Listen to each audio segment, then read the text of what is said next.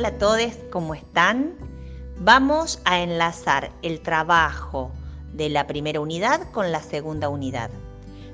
Para este enlace vamos a utilizar los videos de Bonaventura de Sousa Santos.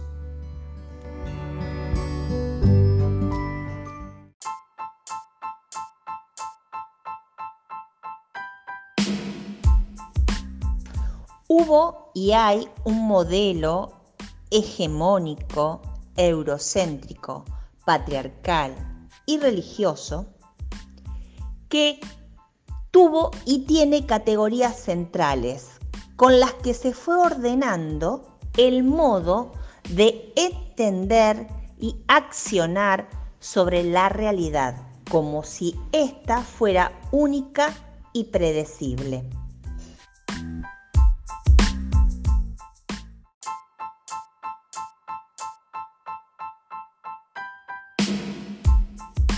En este paradigma, el hombre es el sujeto universal, dado a partir de grandes movimientos como fue el Renacimiento, el Iluminismo, la conquista, la modernidad, el colonialismo.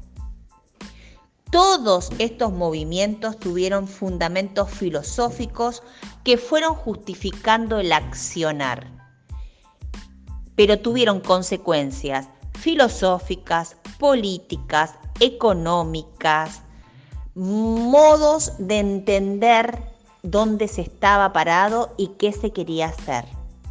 Modos y modelos circunscriptos a lugares estandarizados.